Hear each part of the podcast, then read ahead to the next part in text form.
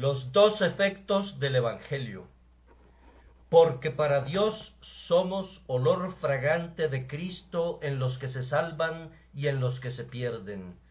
A los unos olor de muerte para muerte, mientras que a los otros olor de vida para vida. Y para estas cosas, ¿quién es suficiente? 2 Corintios capítulo 2 versículos 15-16. Estas son palabras de Pablo expresadas en nombre propio y en el de sus hermanos los apóstoles. Son verdaderas en lo que concierne a todos aquellos que son elegidos por el Espíritu, preparados y enviados a la viña para predicar el Evangelio de Dios. Siempre he admirado el versículo catorce de este capítulo, especialmente cuando recuerdo los labios que las pronunciaron. Pero gracias a Dios que hace que siempre triunfemos en Cristo y que manifiesta en todo lugar el olor de su conocimiento por medio de nosotros. Imaginemos a Pablo, ya anciano, diciéndonos, Cinco veces he recibido de los judíos cuarenta azotes menos uno, que después fue arrastrado dándolo por muerto, el hombre de los grandes sufrimientos, que había pasado a través de mares de persecuciones, pensemos cuando dice, al fin de su carrera ministerial, pero gracias a Dios que hace que siempre triunfemos en Cristo.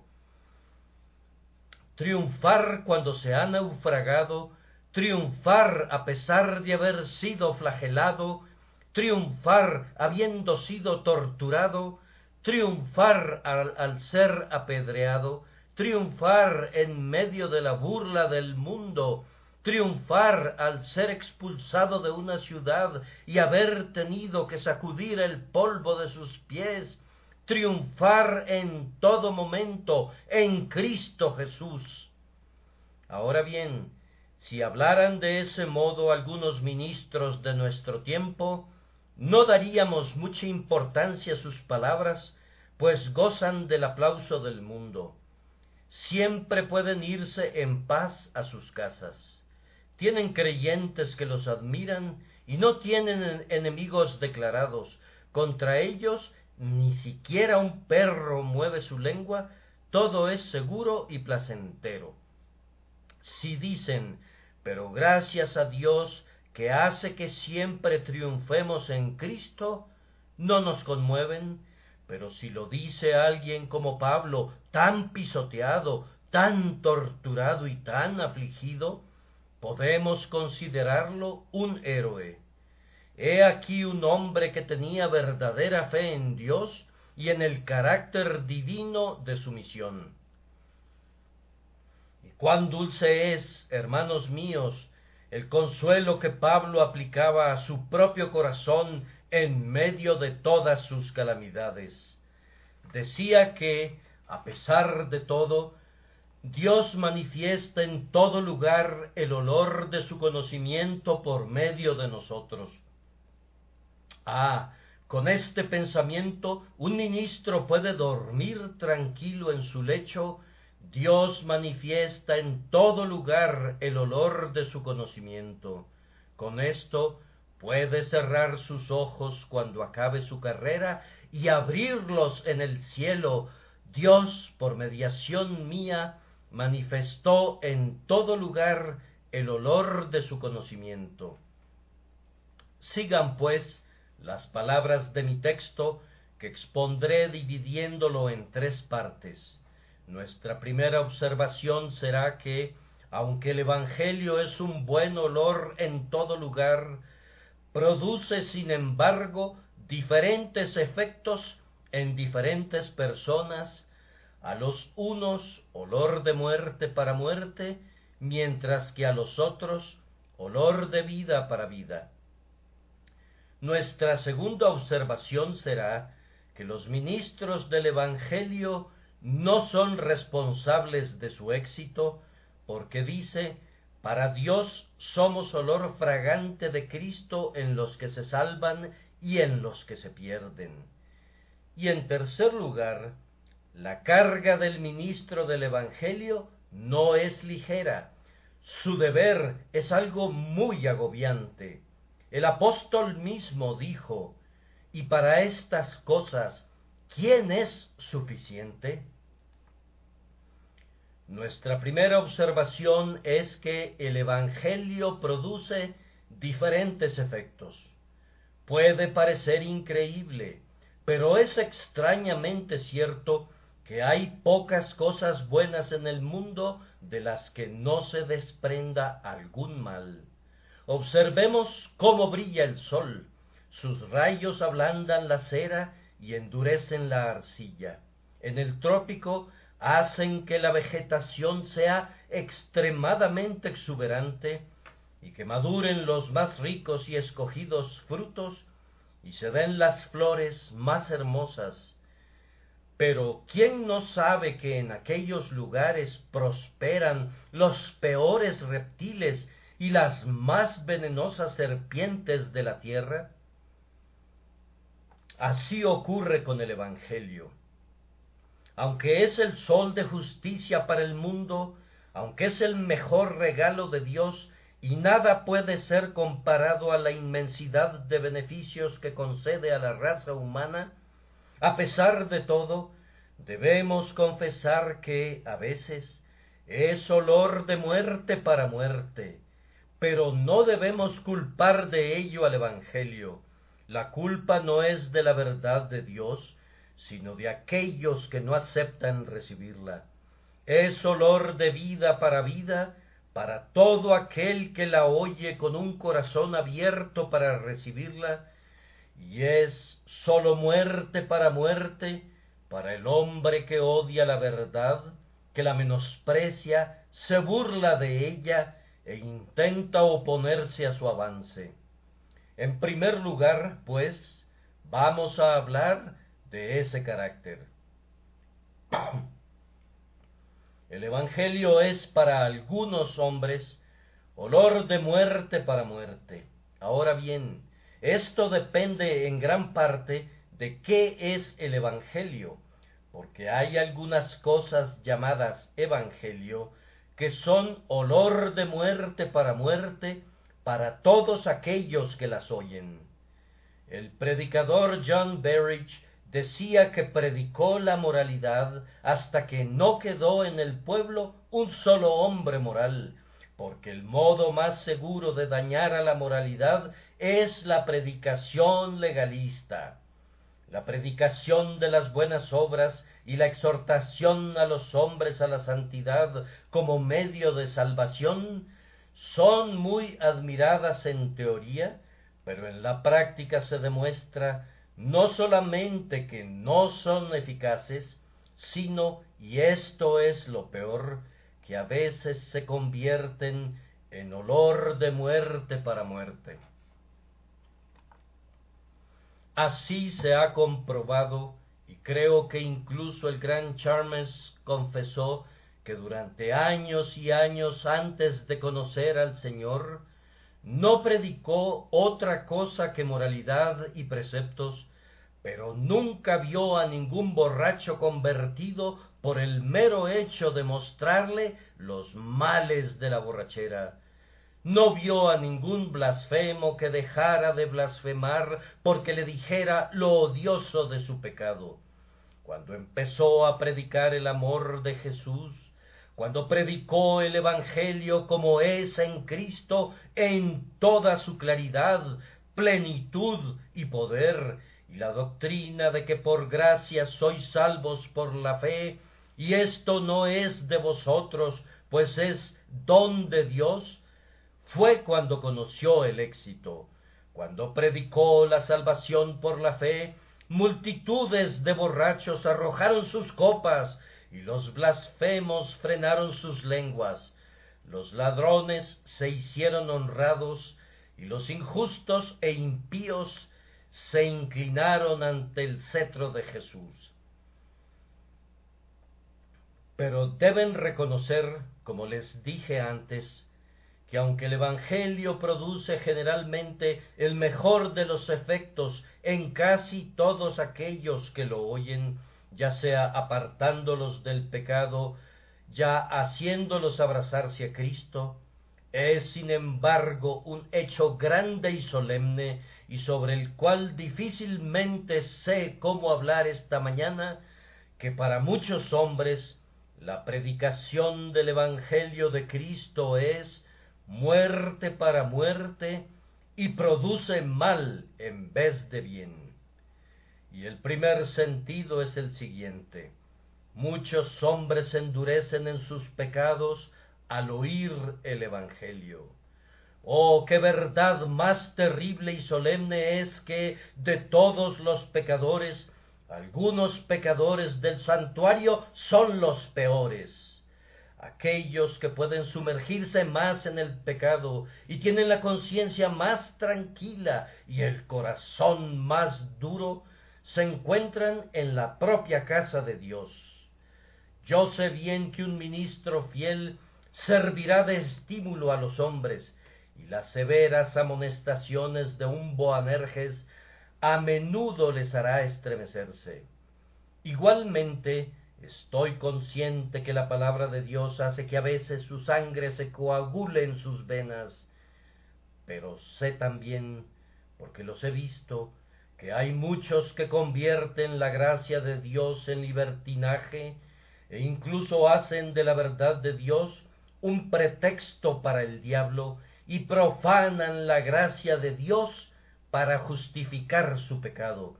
A tales hombres los he podido encontrar entre aquellos que oyen las doctrinas de la gracia en toda su plenitud. Son los que dicen soy elegido, por eso puedo blasfemar. Soy uno de los que fueron escogidos por Dios antes de la fundación del mundo, por ello puedo vivir como se me antoje. He visto a un hombre que, trepado sobre la mesa de una cantina y sosteniendo el vaso en su mano, decía Compañeros, yo puedo hacer y decir más que cualquiera de ustedes. Yo soy uno de esos que están redimidos por la preciosa sangre de Jesús. Y acto seguido se bebió su vaso de cerveza y comenzó a bailar ante los demás, mientras entonaba viles y blasfemas canciones. He aquí a un hombre para quien el Evangelio es olor de muerte para muerte. Oye la verdad, pero la pervierte.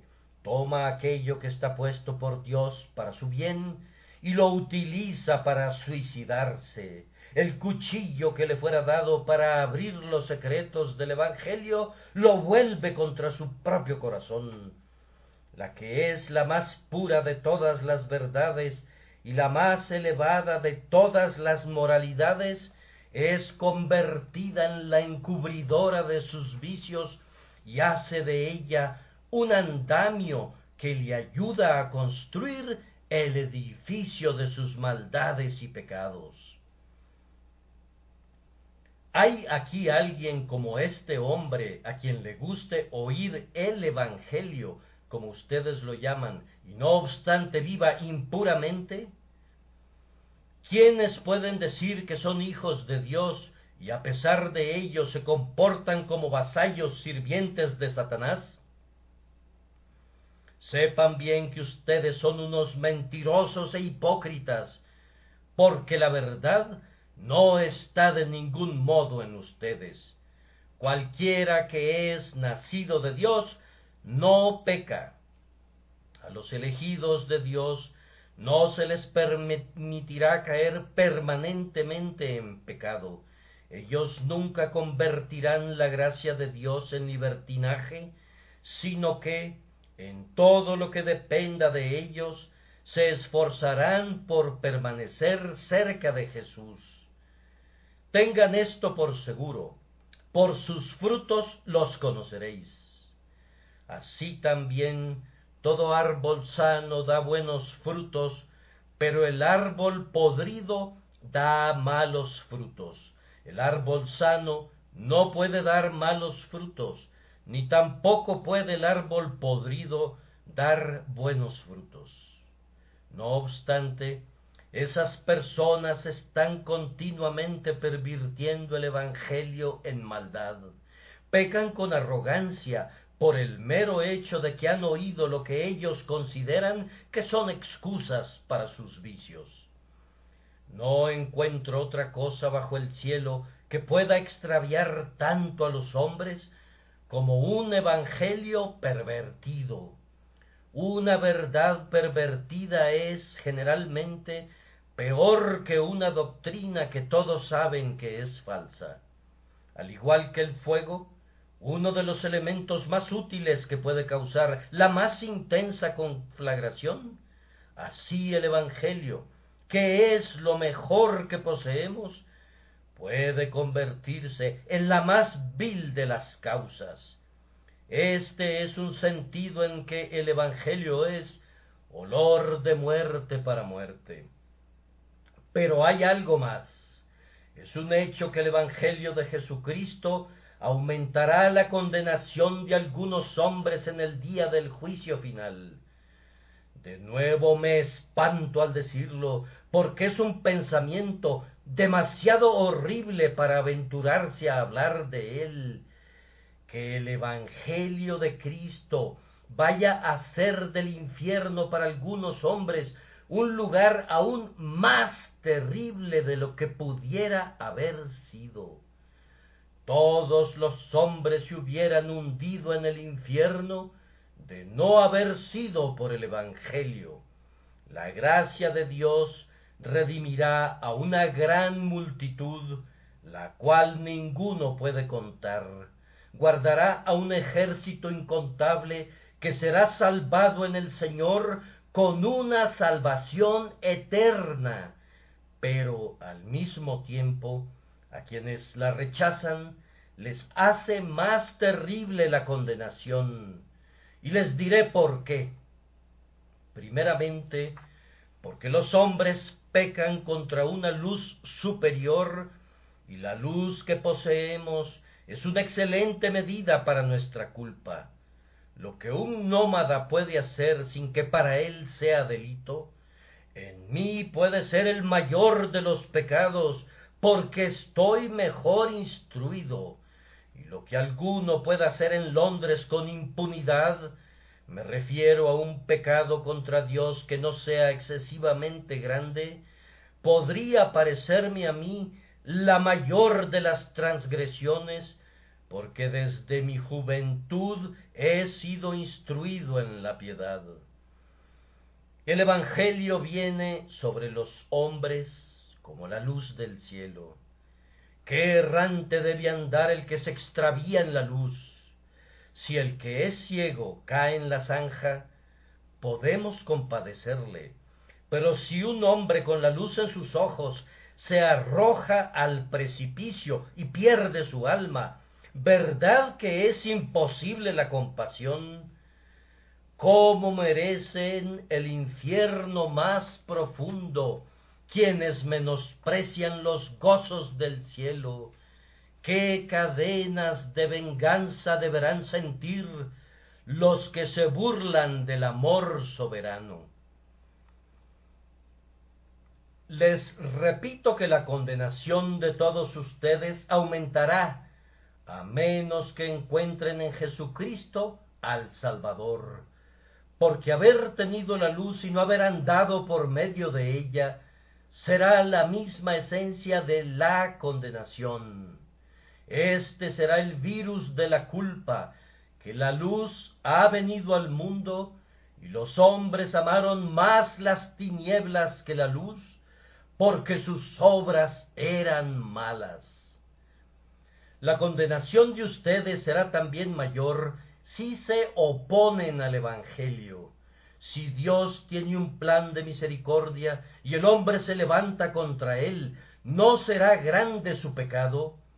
¿No fue inmensa la culpa en que incurrieron hombres tales como Pilato, Herodes y los judíos?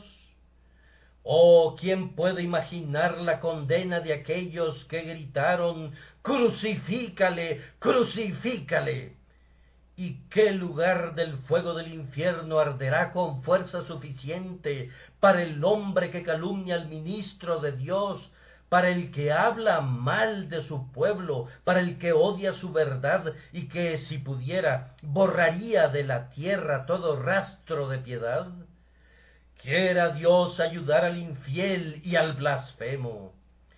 Dios salve sus almas, si me dieran a escoger de entre todos los hombres, no elegiría jamás ser como uno de ellos.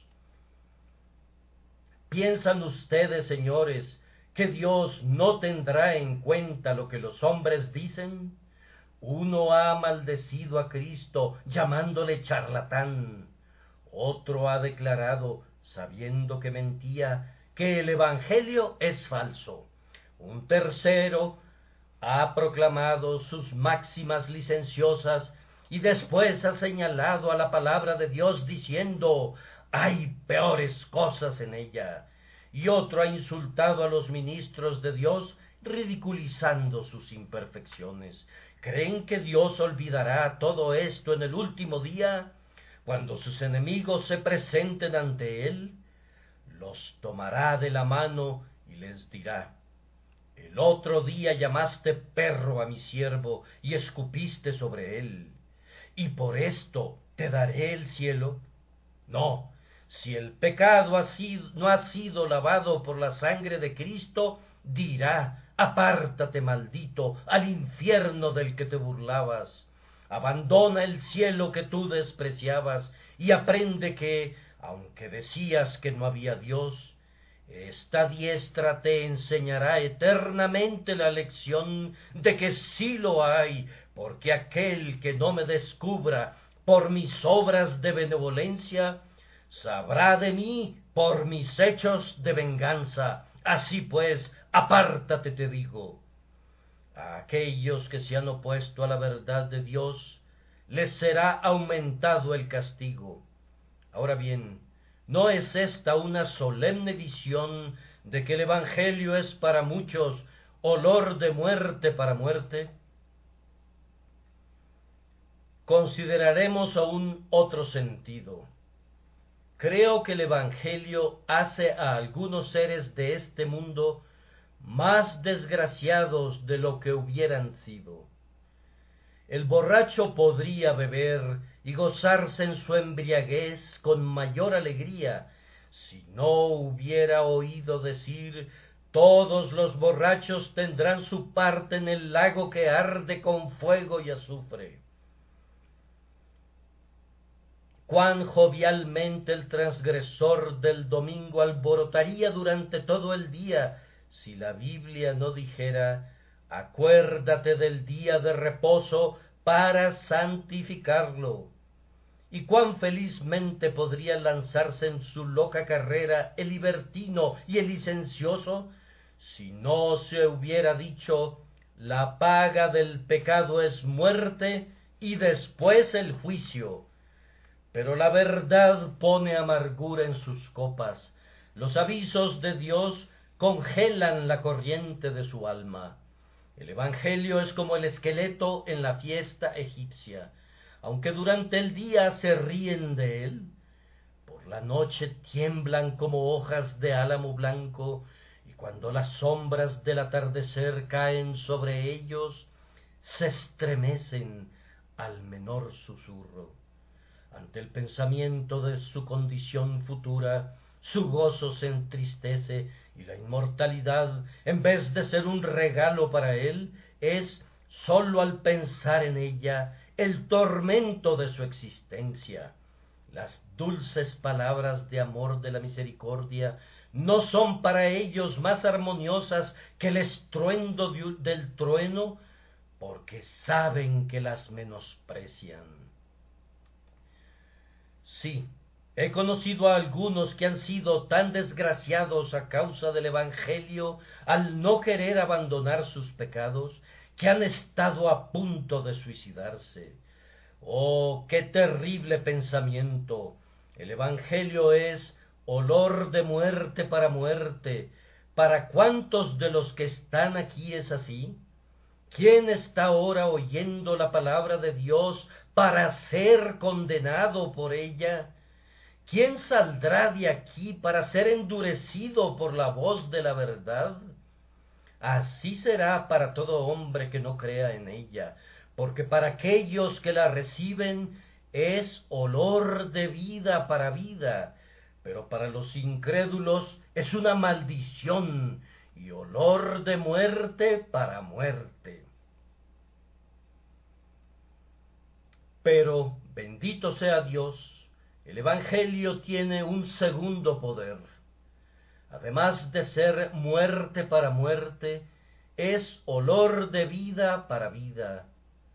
Ah, hermanos míos, algunos de nosotros podríamos hablar, si ello nos fuera dado esta mañana, del Evangelio como olor de vida para nosotros. Volvamos la vista atrás a la hora en que estábamos muertos en delitos y pecados en vano todos los truenos del Sinaí, en vano los avisos de los atalayas, dormíamos en el sueño moral de nuestras culpas, y ni un ángel podría habernos despertado. Y contemplemos también con alegría aquella hora en que entramos por primera vez dentro de los muros de un santuario, y para nuestra salvación oímos la voz de la misericordia. A algunos de ustedes les ocurrió hace unas semanas. Yo sé dónde están y quiénes son. Hace solo unas semanas o unos meses, también ustedes estaban lejos de Dios, pero han sido llevados a amarle. Recuerda, cristiano hermano mío, aquel momento en que el Evangelio fue para ti olor de vida cuando te separaste de tus pecados, renunciaste a tus concupiscencias y volviéndote a la palabra de Dios, la recibiste con todo tu corazón. Ah, aquella hora, la más dulce de todas.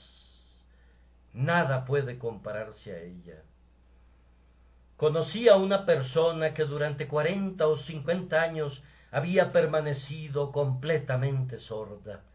Una mañana, sentada a la puerta de su casa, mientras pasaban algunos vehículos por delante de ella, creyó oír una música melodiosa. No era música, era solamente el ruido de los carruajes.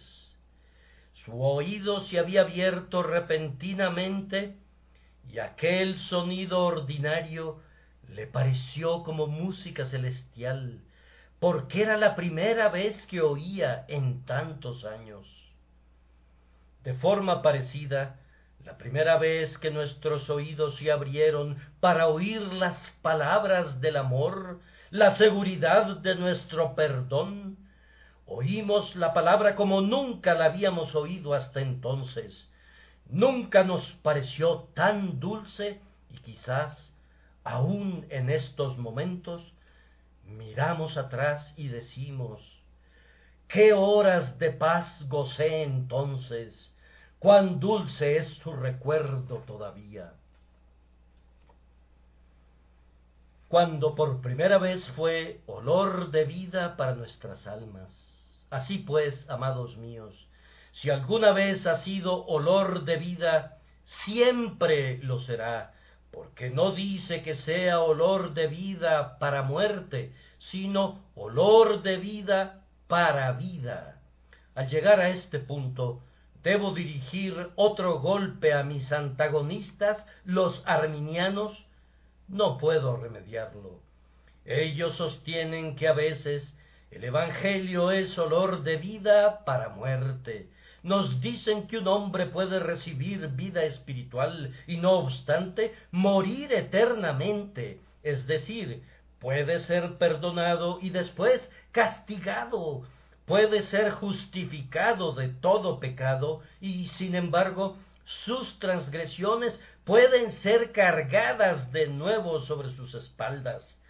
Dicen que un hombre puede haber nacido de Dios y no obstante morir puede ser amado por Dios y a pesar de ello, Dios puede odiarle mañana. Oh, no puedo soportar el hablar de tales doctrinas llenas de mentiras. Que crean en ellas los que quieran. Por lo que a mí respecta, creo tan profundamente en el amor inmutable de Jesús que supongo que si a un creyente estuviera en el infierno, el mismo Cristo no estaría mucho tiempo en el cielo sin gritar al rescate, al rescate. Oh, si Jesucristo estuviera en la gloria, y de su corona faltara una de sus piedras preciosas, la cual poseyera Satanás en el infierno, éste diría Mira, príncipe de la luz y de la gloria, tengo en mi poder una de tus joyas y manteniéndola en alto gritaría Tú diste tu vida por este hombre, pero no tienes poder suficiente para salvarle. Tú lo amaste una vez, y ¿dónde está tu amor? De nada le sirve, porque más tarde lo odiaste. ¿Y cómo se reiría burlonamente de aquel heredero del cielo diciendo, Este hombre fue redimido, Jesucristo lo compró con su sangre? y arrojándolo a las olas del infierno, con grandes carcajadas diría, Toma, redimido, mira cómo puedo robar al Hijo de Dios con gozo maligno continuaría repitiendo Este hombre fue perdonado, contemplen la justicia de Dios, es castigado después de haber recibido el perdón. Cristo sufrió por sus pecados y no obstante yo lo poseo, porque Dios lo ha castigado dos veces. ¿Creen ustedes que podrá decirse eso alguna vez? Ah, no, es olor de vida para vida y no de vida para muerte. Sigan con su evangelio envilecido, predíquenlo donde quieran, pero mi Señor dijo, yo doy a mis ovejas vida eterna. Ustedes dan a sus ovejas vida temporal y ellas la pierden. Pero Jesús dice, yo les doy vida eterna, y no perecerán para siempre, ni nadie las arrebatará de mi mano. Cuando hablo de este tema, generalmente me enciendo porque creo que hay muy pocas doctrinas tan importantes como la de la perseverancia de los santos, porque si uno de los hijos de Dios llegara a perecer, o si yo supiese que esto pudiera suceder, sacaría la conclusión inmediata de que yo podría ser uno de ellos, y supongo que a cada uno de ustedes les pasaría lo mismo, y en este caso, ¿dónde están el gozo y la felicidad del Evangelio? De nuevo repito que el Evangelio arminiano es una cáscara sin contenido, una cáscara sin el fruto, que se lo queden aquellos a quienes agrada, no discutiremos con ellos, dejen que continúen predicándolo, dejen que sigan diciendo a los pobres pecadores que si creen en Jesús serán condenados después de todo, que Jesucristo les perdonará y que a pesar de ello el Padre los enviará al infierno, sigan predicando el Evangelio de ustedes, porque ¿quién los escuchará? Y si alguno lo escuchara, ¿Les sirve de algo oírlo? Les digo que no, porque si después de convertirme estoy en el mismo lugar en que me encontraba antes de convertirme, de nada me sirve el haber sido convertido. Mas a aquellos a quienes Él ama, los ama hasta el fin. Una vez en Cristo, en Él para siempre Nada puede separarme de su amor. Es olor de vida para vida, no solamente vida para vida en este mundo, sino vida para vida eternamente. Todo el que posea esta vida recibirá la venidera. Gracia y gloria dará Jehová, no quitará el bien a los que en integridad andan. Me veo obligado a dejar este punto. Pero mi Señor, si mi Señor lo toma en sus manos y hace de estas palabras olor de vida para vida en esta mañana, me gozaré de haberlas pronunciado. Nuestra segunda afirmación es que el ministro no es responsable de sus éxitos. Es responsable de lo que predica y de su vida y acciones, pero no es responsable de los demás. Si yo predico la palabra de Dios, pero no hay ningún alma que se salve, el rey me diría a pesar de todo, bien hecho, siervo bueno y fiel. Si no dejo de dar mi mensaje y ninguno lo quiere escuchar, él dirá, has peleado la buena batalla, recibe tu corona. Oigan las palabras del texto, porque para Dios somos buen olor de Cristo en los que se salvan y en los que se pierden. Esto se verá claro si les digo cómo se le llama al ministro del Evangelio en la Biblia. A veces es llamado embajador. Ahora bien, ¿de qué es responsable un embajador? Es enviado a un país como un agente diplomático, lleva a la conferencia condiciones de paz, hace uso de todo su talento para servir a su Señor, intenta demostrar que la guerra va en contra de los intereses de diferentes países, se esfuerza por traer la paz, pero los otros reyes la rechazan con arrogancia. Cuando vuelve a su país, su señor le pregunta, ¿por qué no hiciste la paz? Porque, contesta el embajador, les expuse las condiciones y no quisieron oírlas. Bien dirá aquel, has cumplido con tu deber. No voy a culparte si continúa la guerra. En otras partes, el ministro del Evangelio es un pescador. Como es natural, un pescador no es responsable de la cantidad de peces que pesca, sino de la forma en que pesca. Esto es una bendición para algunos ministros, porque no han pescado nunca nada, y ni siquiera han atraído ningún pez cerca de sus redes. Han pasado toda su vida pescando con elegantes hilos y anzuelos de plata y oro. Siempre utilizaron hermosas y pulidas frases, pero a pesar de todo el pez no picó, mientras que nosotros, que somos de una clase más ruda, hemos puesto el anzuelo en la boca de muchos centenares. No obstante, si echamos la red del Evangelio en el lugar adecuado, aunque no pesquemos nada, el Señor no hallará en nosotros falta alguna. Nos preguntará, pescador, ¿hiciste tu labor? ¿Arrojaste las redes al mar en tiempo de tormentas? Sí, mi Señor, así lo hice. ¿Y qué has pescado? Uno o dos solamente. Bien, Podía haberte mandado multitudes si así me hubiese agradado. No es tuya la culpa. En mi soberanía doy donde me agrada o niego cuando así lo prefiero. Pero en lo que a ti respecta, has hecho bien tu labor.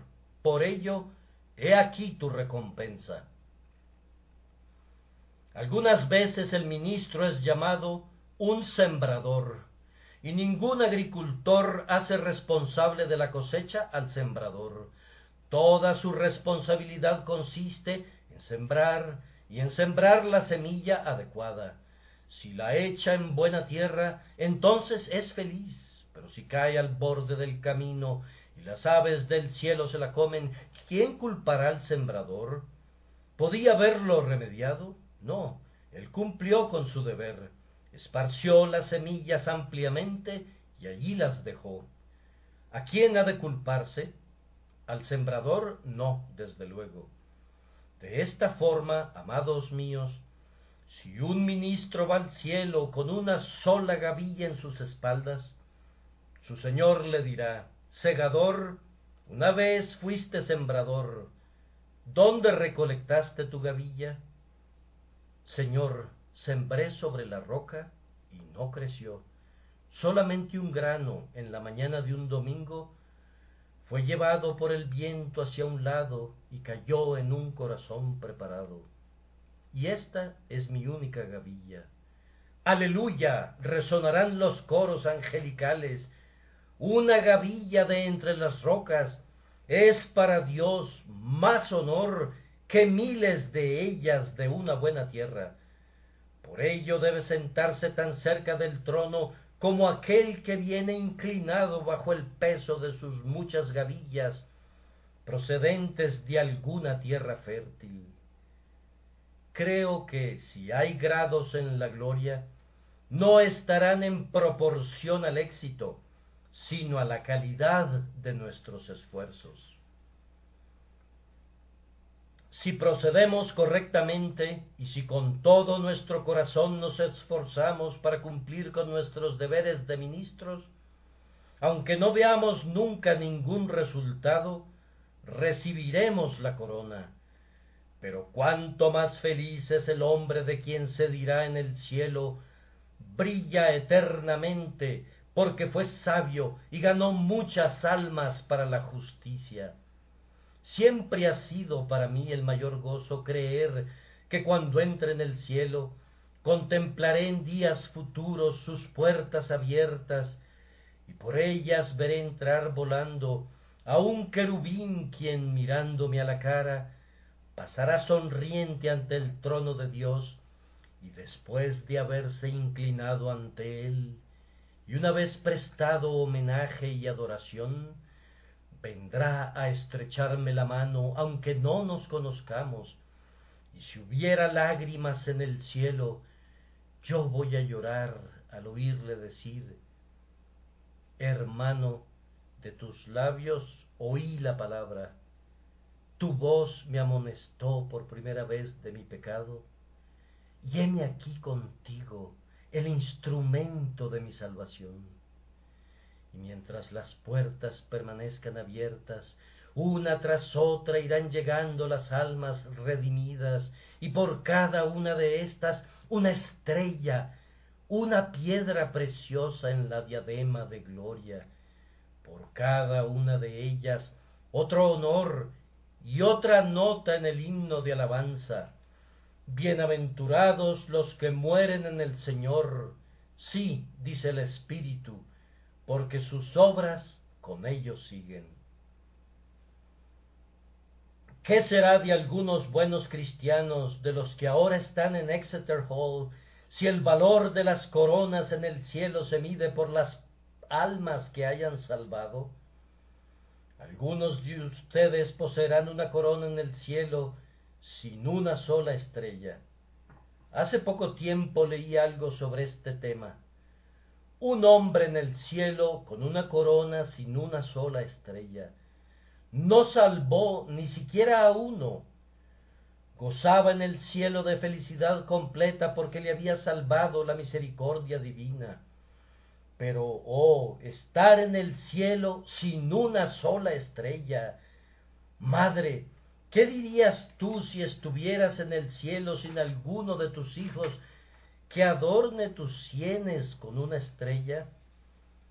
Ministro, ¿qué dirías si siendo un orador refinado no poseyeras ni una estrella?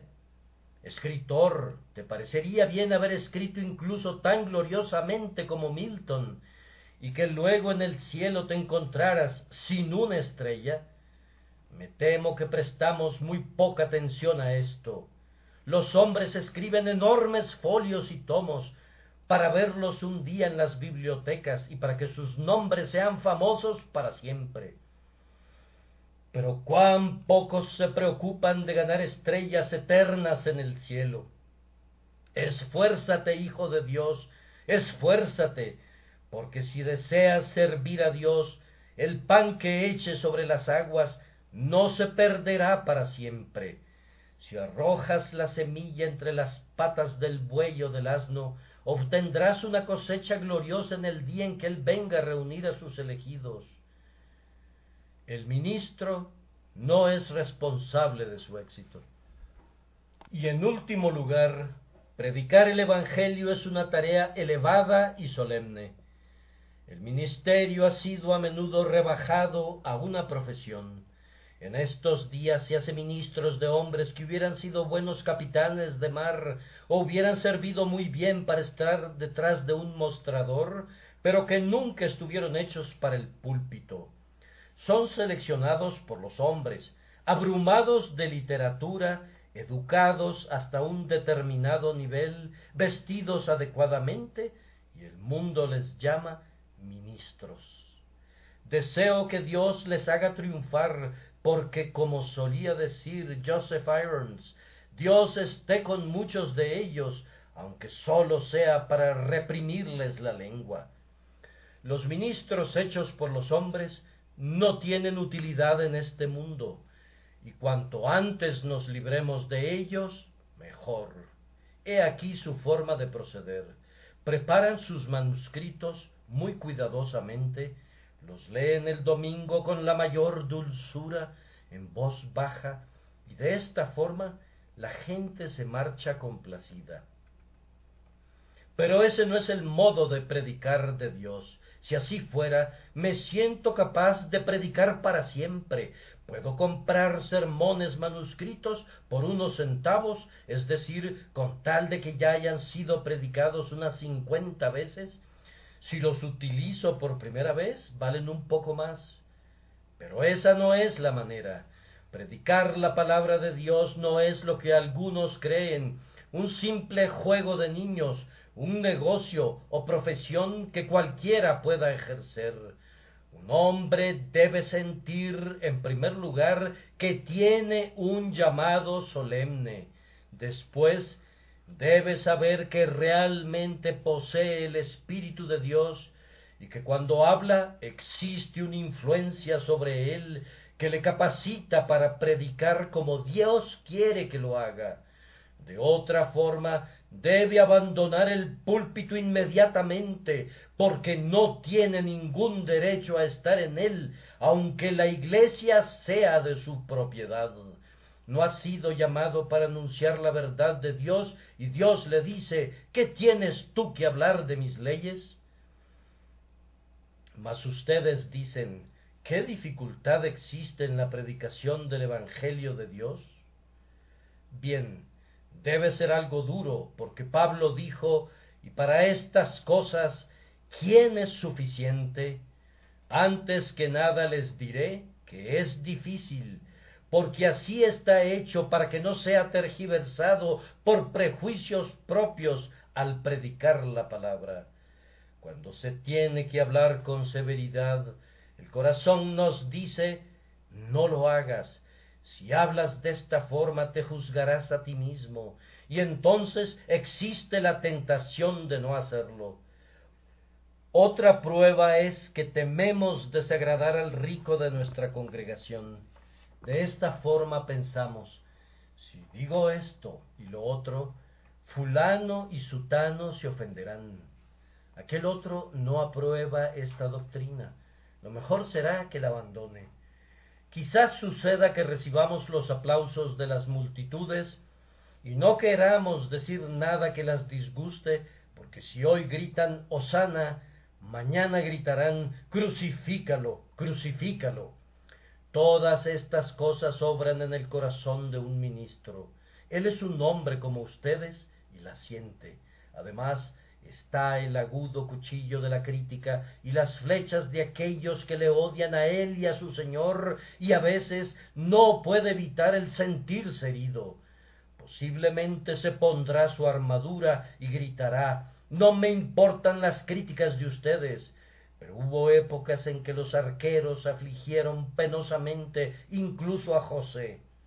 Entonces se encuentra en otro peligro, el de querer defenderse, porque quien lo hace comete una gran locura, el que deja a sus detractores solos y al igual que el águila, no hace caso de la charla del gorrión, o como el león no se molesta en ahogar el gruñido del chacal, es un hombre y será honrado pero el peligro está en que queramos dejar establecida nuestra reputación de justos. Y oh, ¿Quién es suficiente para dirigir la nave librándola de estas peligrosas rocas?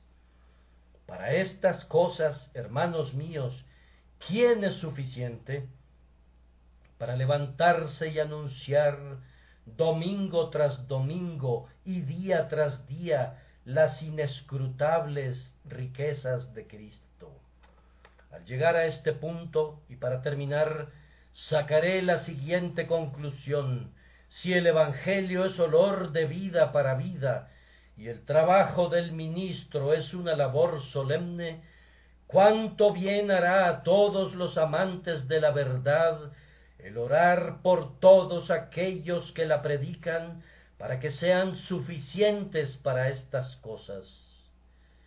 Perder mi devocionario, como les había dicho muchas veces, es lo peor que puede ocurrirme. No tener a nadie que ore por mí me colocaría en una situación terrible. Quizá, dice un buen poeta, el día en que el mundo perezca será aquel que no esté embellecido con una oración y tal vez el día en que un ministro se apartó de la verdad fue aquel en que su congregación dejó de orar por él y cuando no se elevó una sola voz suplicando gracia en su favor. Estoy seguro de que así ha de ocurrir conmigo. Denme el numeroso ejército de hombres que tuve el orgullo y la gloria de ver en mi casa antes de venir a este local.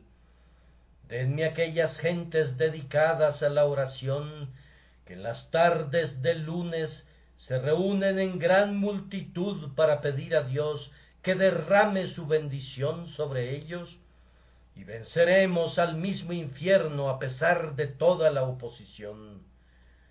No son nada nuestros peligros, si tenemos oraciones, porque aunque aumente mi congregación, aunque la formen gentes nobles y educadas, y aunque yo posea influencia y entendimiento, si no tengo una iglesia que ore, todo me saldrá mal. Hermanos míos, ¿perderé alguna vez sus oraciones? ¿Cesarán alguna vez en sus súplicas? Nuestra labor en este gran lugar está casi terminada y felizmente volveremos a nuestro muy amado santuario. ¿Cesarán entonces acaso en sus oraciones? Me temo que esta mañana no hayan pronunciado tantas plegarias como debieran. Me temo que no ha habido una devoción tan ardiente como hubiera sido necesaria. Yo no he sentido el maravilloso poder que experimento algunas veces, no los culpo por ello, pero no quiero que nunca se diga aquel pueblo que fuera tan ferviente se ha tornado frío. No dejen que la tibieza penetre en Southwark.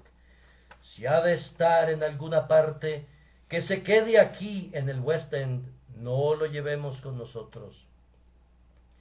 Contendamos eficazmente por la fe que ha sido una vez dada a los santos, y sabiendo en los peligros que se encuentra el portador del estandarte, suplico que se reúnan ustedes a su alrededor, porque habrá males en el ejército.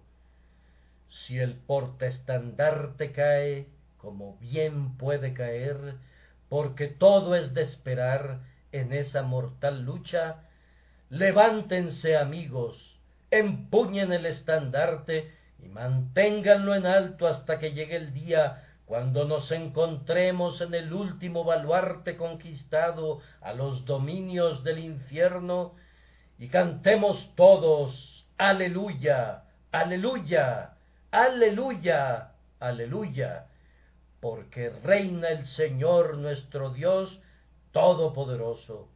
Hasta entonces, continuemos luchando.